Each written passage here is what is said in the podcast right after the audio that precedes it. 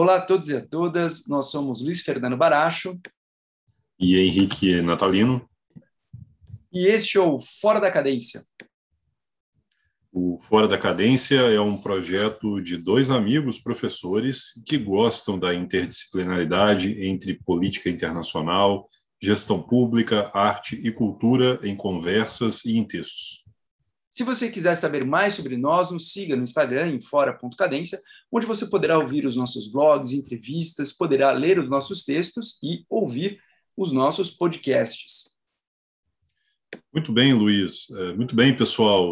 É, hoje nós temos aqui o privilégio de contar com a participação aqui no nosso podcast do Fora da Cadência do professor Rafael Mesquita, professor da Universidade Federal de Pernambuco, do curso de Relações Internacionais, professor adjunto que leciona nos cursos de graduação em Ciência Política e também é professor permanente do programa de pós-graduação em Ciência Política da mesma universidade, né?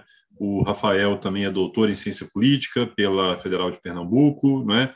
Já tem uma longa trajetória aí é, embora seja muito jovem, né, já tem uma trajetória bastante densa né, no campo das relações internacionais e na ciência política. Né, é, e ele vem aqui hoje no nosso podcast né, para apresentar é, uma, um novo artigo né, que veio a lume na revista chamada International Studies Quarterly, é, uma edição muito fresquinha né, que saiu agora, é um artigo que foi publicado por ele é, juntamente com o professor Pedro Seabra, né, do Center for International Studies, em Portugal, né, é, que é né, autor, juntamente com o Rafael, desse belíssimo estudo né, chamado Beyond Roll Call, Roll Call Voting, Sponsorship Dynamics at the UN General Assembly.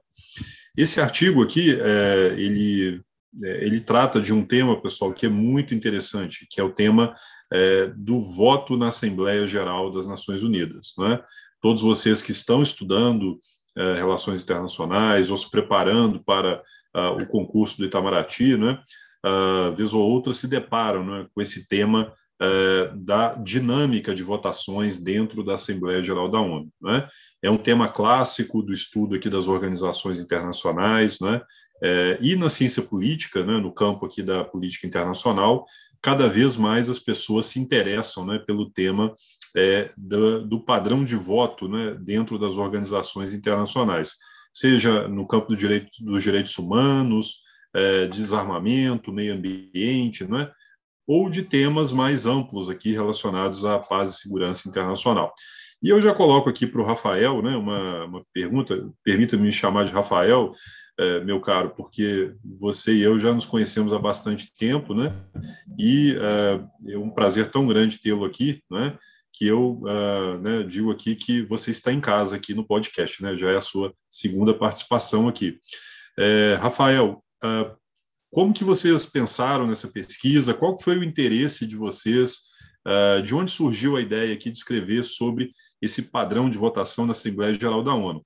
É, e eu digo aqui, faço essa pergunta, né, porque na primeira vez que é, você esteve aqui conosco, nós conversamos muito é, sobre a sua tese de doutorado, né, que foi sobre potências regionais, falamos aí sobre o papel do Brasil, da Turquia, não é?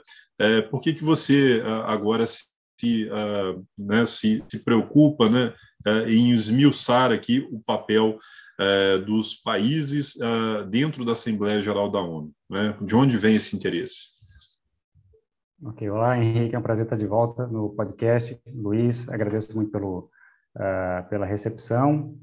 É, esse artigo da International Studies Quarterly, coautorado com o professor Pedro Seabra, ele foi motivado pela, pela nossa constatação de que havia mais para se pesquisar sobre como os países se posicionam na política internacional do que apenas a, a maneira como eles votam. Por isso que o artigo é titulado Beyond Roll Call Voting. A ideia é a, a agenda de pesquisa empírica em organizações internacionais, ela se volta muito para padrões de voto, como é que os, os, as delegações uh, se manifestam quando um tema é posto uh, para debate, mas isso não é tudo que acontece dentro da dentro da, da organização. E isso é, é especialmente saliente para um caso como o Brasil, né, que foi é, de início né, o, tema maior da, da minha linha de pesquisa, é, pois o, o mais que o Brasil tem para fazer numa arena multilateral como a ONU não é aquele tipo de assunto que é controverso ao ponto de terminar em votos. É, há, há assuntos que vão motivar é, uma decisão pelo voto na Assembleia Geral, como direitos humanos, Israel-Palestina, desarmamento e assim por diante. Mas o mais que o Brasil faz, normalmente não está nesse, uh, nessa, nessa parte da agenda, nesse dossiê. E se a gente só olha, então, as votações, a gente tem uma, uma visão enviesada, uma visão encurtada do que é que de como o Brasil se posiciona na arena internacional. Então, o, o que animou né, essa, essa agenda de pesquisa foi o desejo de ter um, uma base mais larga de dados, de observação sobre como os países se posicionam na ONU e não somente o que eles, como eles se posicionam no voto. E por isso que nós observamos os padrões de patrocínio e endosso de resoluções uh, e não só as, as votações. Perfeito. É, bom, pessoal, é, uma coisa que é, me chamou a atenção no artigo seu, Rafael, aqueles que estão nos ouvindo aqui, é a questão dos grupos regionais na Assembleia Geral da ONU. Né? É, quando nós pensamos uh, na divisão clássica dos parlamentos, né, a gente pensa em grupos temáticos, né? É um, um, grupo parlamentar que vai cuidar de um tema uh, específico né, dentro da agenda nacional, né, dentro da política doméstica.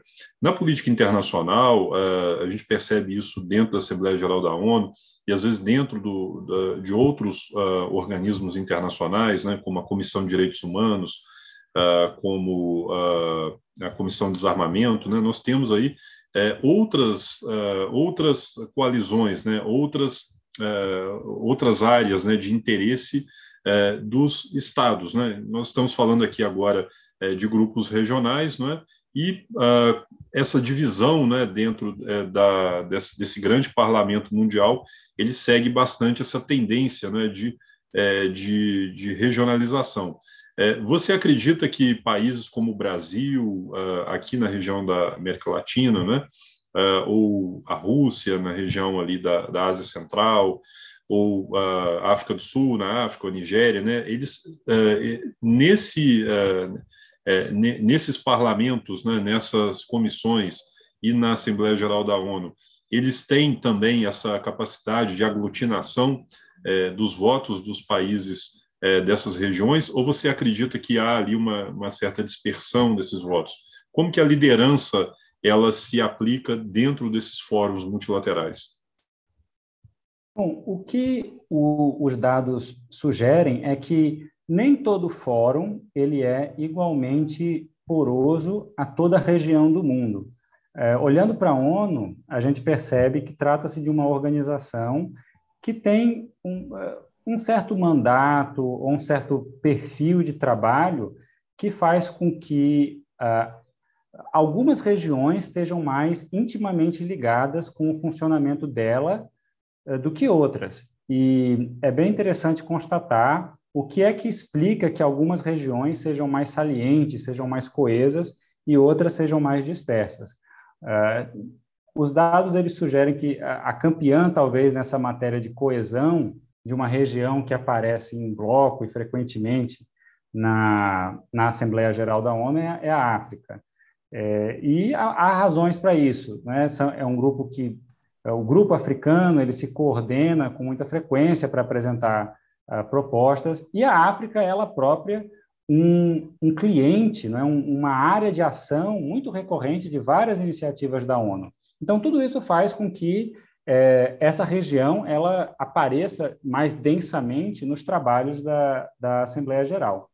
Uh, outras também uh, têm esse potencial. A Europa a União Europeia também entra com bastante coesão nos trabalhos da, da ONU, mas no nosso caso, da América Latina, o que nós podemos perceber é que é um pouco variável.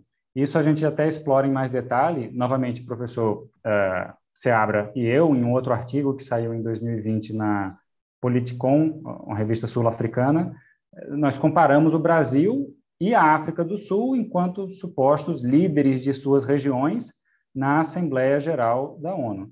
E justamente a, África do Sul, ela conseguia ter a região consigo mais vezes, também porque a, a sua região era mais atravessada por esses debates multilaterais, esses debates onusianos. No caso da América Latina, é um pouco mais disperso. Uh, temos alguns momentos em que a, a, América Latina aparece mais no radar da Assembleia Geral da ONU. Por exemplo, nos anos 80, começo dos anos 90, quando nós tivemos uh, muita instabilidade uh, e até conflito na América Central, por exemplo. Aí você via um salto na atenção da, da Assembleia para com a nossa região. E, no mais, é, é, o nível de atenção regionalizada é um pouco menor. Há algumas coisas, como uh, resoluções é, um pouco ritualísticas, celebrando parcerias entre a ONU e a OEA, ou entre a comunidade andina, mas certamente é um vínculo menos vigoroso, menos denso do que a região africana. Então, isso naturalmente afeta o, se a ONU, é, e principalmente a Assembleia Geral da ONU, é ou não uma arena onde a gente veria um país como o Brasil uh, tentando exercer um papel de liderança. É possível que aconteça, mas, mas é, não, não é tão nítido, não é, não, não é tão é, é, não está tão pronto, tão feito, digamos assim, como no caso da África e da, da África do Sul.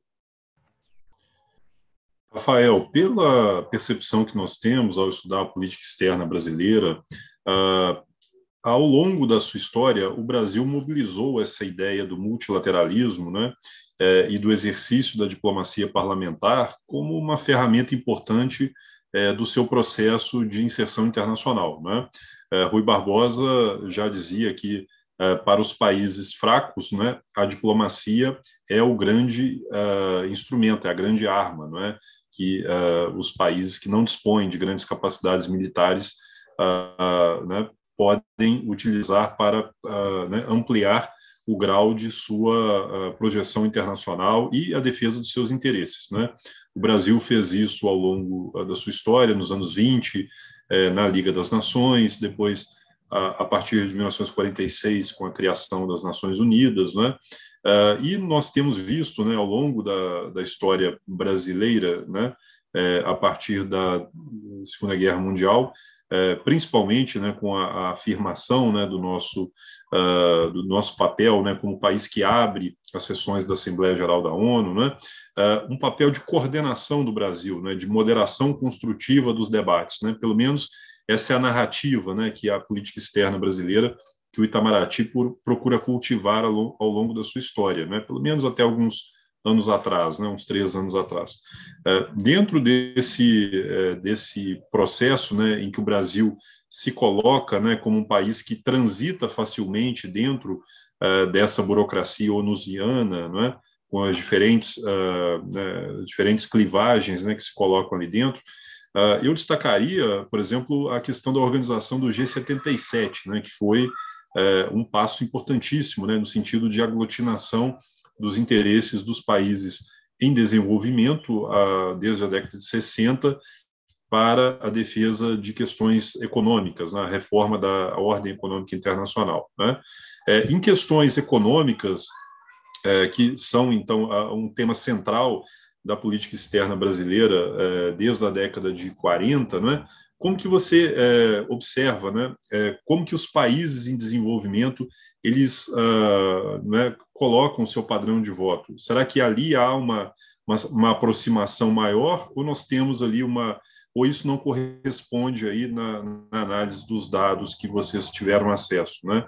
Será que nós confirmamos essa tese, né, de que em temas econômicos, né, os países pobres se unem uh, e em temas políticos e mais estratégicos, né, essas clivagens se colocam de forma mais, uh, mais saliente. Como que você vê essa, é, é, né, essa diferenciação aí? Economia de um lado e temas mais espinhosos, né, mais políticos de outro lado, na Assembleia Geral da ONU? Bom, Henrique, há várias coisas aí, né, nessa que a gente pode explorar nessa nessa pergunta. É, o, começando por esse aspecto da, da moderação e da equidistância brasileira é, em arenas universais, né, multilaterais, eu diria que nossos dados, eles, em boa medida, confirmam isso. É, quando a gente olha o padrão de engajamento brasileiro na, na ONU, a gente tem essa visão do cultivo de uma posição é, relativamente equidistante. Por que isso? Como eu é, destaquei, e a literatura é, tradicional, precedente sobre votação na ONU vai, vai apontar isso também, tipicamente, quando algo é votado, o Brasil se encontra entre os países do chamado Sul Global. E aí o núcleo desse Sul Global geralmente é o G77, em matéria de, de, de ONU, né, de Assembleia Geral. É, mas isso é, é apenas para aquela parcela de matérias que vão a voto. Quando a gente olha para o resto, aquilo que não é votado, e a gente faz um agrupamento, como no artigo nós fazemos isso com um algoritmo de, de detecção de clusters, é, o Brasil e alguns outros da América Latina são mais ocidentais do que uh, outra coisa. Então, para que, que o Brasil esteja nessa posição, ou seja, quando se trata de voto a uma proximidade com um certo grupo, quando se trata do todo do que ele faz, né, levando em conta também o que não é votado, já um grupo mais ocidental, isso é, é, é um indicador de uma, de uma equidistância, né, de uma, uma posição uh, mais ou menos capaz de intersectar, de dialogar com, com os dois extremos. É diferente do que a gente vê para outros vizinhos. Então, uh, se a gente compara aqui na própria região, uh, o agrupamento que foi atribuído à, à, Venezuela, por exemplo, ou a Cuba, você vê muito claramente que é uma, é uma posição no, no extremo uh, de, do confronto não é, com o bloco ocidental. Também foi um dos resultados que a gente encontrou. Então, é, em, em resumo, a é, essa tese né, da equidistância brasileira ela parece é, confirmada. O, um aspecto interessante, né, já que eu mencionei o caso cubano, que também aponta com é, isso que você comentou no início, da, como países mais fracos eles gostam de arenas multilaterais, eles valorizam a diplomacia pelos ganhos que ela dá, que são maiores do que os seus recursos materiais poderiam conseguir. E a gente vê no caso cubano um exercício muito forte disso. Se você for comparar quais são as maiores delegações na Assembleia Geral da ONU, não é Brasil, Argentina e Chile, é Brasil e Cuba. E dependendo do ano, é Cuba e Brasil. E isso é, uma, é um achado muito interessante. Quando você vê, naturalmente, o papel protagônico que Cuba tem no movimento não alinhado, no G77 e assim por diante, você vê que, de fato, países fracos, eles estão jogando um outro jogo uh, em matéria de multilateralismo. Eles tentam, como se diz, né, punch above their weight, é, investindo estrategicamente nessa, nessas arenas universais e, e, e, e, equalizadoras, como é o caso da, da Assembleia Geral. Então, é, é, uma comparação muito interessante o tipo de influência que o Brasil e Cuba conseguem exercer, sendo tão díspares, né? É, e, contudo, é, mais ou menos igualados numa arena como como a ONU. É, para concluir, para não deixar sem resposta essa questão da agenda econômica, né, que você apontou em especial, nós não chegamos no artigo a, a destrinchar exatamente para esse dossiê, né, matérias econômicas na Assembleia Geral e como o Brasil se posiciona nelas. É possível, porém, fazê-lo. Os dados que estão disponíveis publicamente foram lançados junto com o artigo eles permitem que o usuário ele seccione é, se ele quer ver apenas resolução, projetos de resolução de um comitê específico, uh, ou então que mencionem um termo econômico, e aí fazendo esse recorte seria possível uh, verificar o perfil do Brasil no dossiê econômico em particular, ou em qualquer outro dossiê, né? saúde, por exemplo, ou, ou alta política, enfim. Então, é, é, uma, é um uso para esses dados que, que é possível ser feito por, por outros pesquisadores. Certo. E conhecendo a agenda de vocês de pesquisa, é você é, focado em potências regionais, o Pedro Seabra em Atlântico Sul, não é? é essa convergência me parece muito interessante, não é? É, em primeiro lugar, porque ela traz é, uma contribuição inovadora né, para o estudo de um tema que, como né, nós já conversamos aqui nos bastidores antes da, da, do podcast, é um tema ainda muito inovador não é, para os estudantes de relações internacionais, para as pesquisas nessa área, e na ciência política nem se fala, né, nós estamos ainda iniciando né, é, essa interface da ciência política brasileira com política internacional. Né? é, com novos dados, com novas métricas, novas metodologias, né? É, e isso nos traz aí, né, uma luz importante, né, para a, a compreensão né, das votações dentro dos organismos multilaterais, né? É, então eu antes de fazer a última pergunta, é, Rafael, eu já registro a importância da sua pesquisa, né, e do Pedro Seabra nesse sentido, né, de colocar, jogar luz, né, sobre uh, esses padrões de votações num país uh, em que a diplomacia sempre teve um peso muito grande, né? E a nossa participação uh, na ONU sempre foi aí uma pedra de toque da nossa política externa, né? É, em todos os governos desde a nova República. Bem, então a última pergunta que eu faço para você é no que diz respeito aos padrões de votação dentro é, da, da, Assembleia Geral das Nações Unidas, né? É, você diria que é, é como que o fator é, o, fator da influência é, desses países mais fortes ele ele é impactado pelas questões financeiras. Eu digo aqui, por exemplo, o uso de instrumentos diplomáticos, econômicos, né, para influenciar uh, os votos de países dentro da Assembleia Geral da ONU. Né? É, então, por exemplo, nós temos visto aí o uso da diplomacia financeira para uh, determinados fins, né? É, para obter votação para eleger uh, um determinado nome para o, a direção geral de uma organização internacional. Isso mobiliza votos dentro é, da, da, da, Assembleia Geral da ONU. Né? É, como que você enxerga essa questão da, da captura desses votos, né, da cooptação? Né? Esses instrumentos ainda têm uma, né, uma influência muito grande, na sua opinião, ou nós estamos aí caminhando para um padrão, é, como nós discutimos anteriormente, mais ideacional, né, em que os países votam de acordo com as suas ideias, com a sua própria, né, a sua própria política externa, baseada em valores e não em questões mais, uh, digamos, é, pragmáticas, né?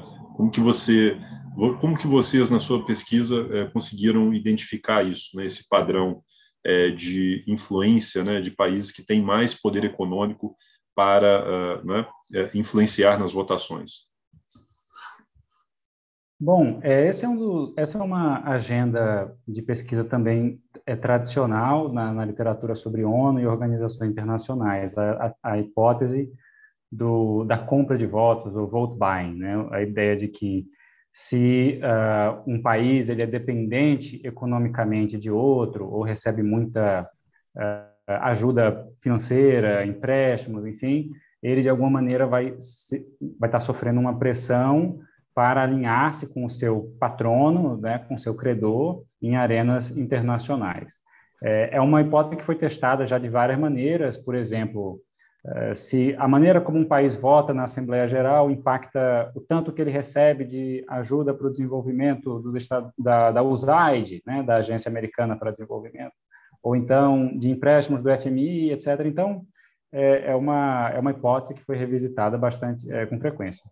É, nós é, tentamos no artigo expandir isso para não só os votos, mas também para o sponsorship, ou seja, você está é, sob cooptação econômica, influencia também se você vai endossar, vai subscrever uma proposta de resolução. E isso é, é, é até mais interessante, porque se um cooptador ele realmente sabe o que está fazendo, ele vai conseguir, inclusive, evitar que a coisa vá a voto, na verdade, ele vai conseguir uma massa crítica suficiente para evitar que, enfim, para ter, ter a maioria antes mesmo de, de começar a votação e, e, quem sabe, conseguir aprovar por consenso. Ah, até então, a gente não tinha como detectar isso, porque se observava apenas resultados finais de votação. como a nossa base de dados ela apresenta as propostas de resolução enquanto elas estão sendo feitas, o que é possível você identificar quais eram os patrocinadores no momento 1 e depois você vê a mesma proposta no momento 2, na, na, revisão dela, e vê o que mudou.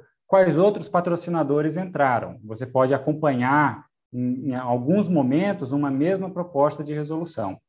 É, olhando para isso, a gente tem, então, um, um campo aí para analisar esse fenômeno. Se existe cooptação acontecendo, a gente deveria esperar que, uh, digamos, se os Estados Unidos entram numa proposta, primeiro, isso vai fazer com que os seus influenciados, né, os seus seguidores, tenham mais propensão a entrar logo na sequência. Então, a gente teria aí uma evidência desse tipo de cooptação acontecendo.